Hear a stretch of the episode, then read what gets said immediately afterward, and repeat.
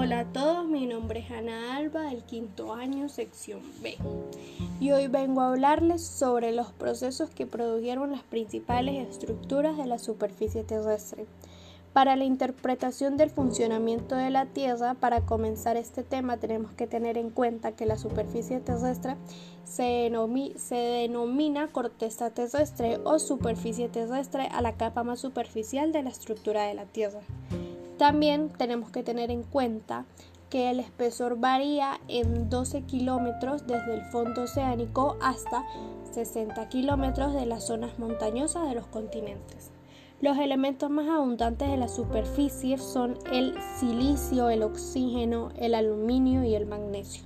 Ahora, a hablar de la superficie de la Tierra, la Tierra fue creada alrededor de hace 4.5 mil millones de años, donde este planeta es lo único a comparación de los demás, ya que este planeta presenta agua y también presenta suelos rocosos.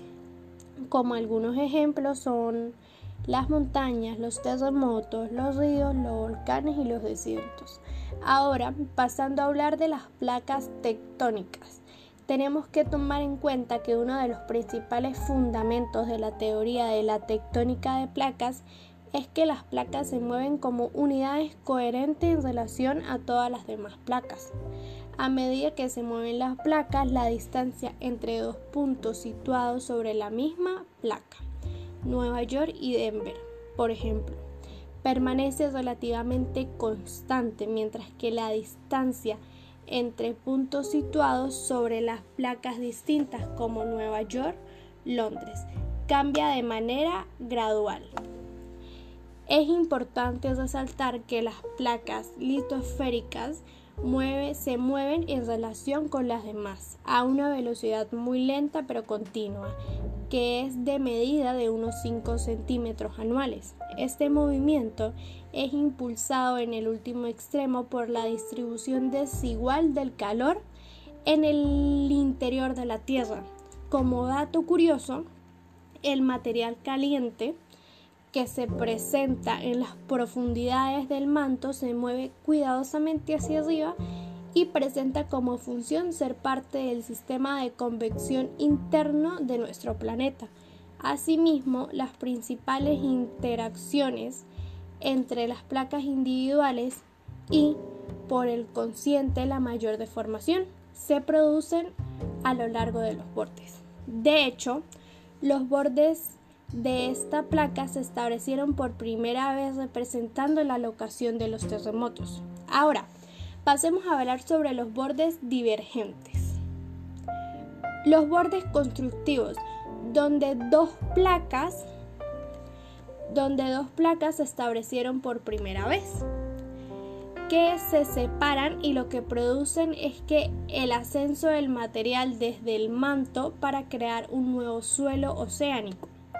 Los bordes convergentes, bordes destructivos, donde dos placas se juntan provocando el descenso de la listósfera oceánica, donde de una placa superpuesta que finalmente revalorizada en el manto o debajo de la placa superpuesta que finalmente absorbida por el mando o posiblemente la colisión de dos bloques continentales para crear un sistema montañoso.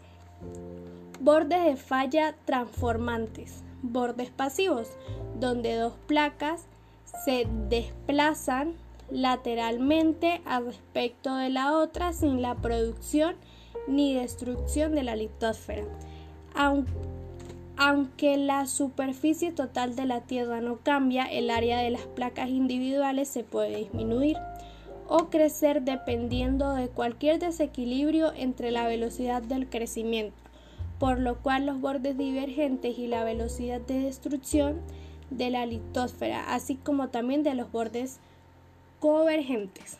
Dentro del marco de la tecnología de las placas, los geólogos han encontrado explicaciones para la distribución geológica de los terremotos y volcanes y de los cinturones montañosos. Además, ahora podemos explicar mejor las distribuciones de los planetas y los animales en pasado geológico, y así como distribución de los depósitos de minerales ecológicamente importantes, pase a una utilidad para explicar muchos de los procesos geológicos en una gran escala que operan en la Tierra de la tecnología que no se comprende por completo. El modelo que se presentó en 1968 era un simple, un marco básico que dejaba muchos detalles para la investigación posterior. Mediante pruebas fundamentales, este modelo inicia y se ha modificado y ampliado para convertirse en una teoría que hoy conocemos. Sin duda, la teoría actual se perfeccionará conforme se obtengan más datos y observaciones. La teoría de la tecnología de las placas, pese a ser una herramienta poderosa, es sin embargo un modelo evolutivo de los procesos dinámicos de la Tierra.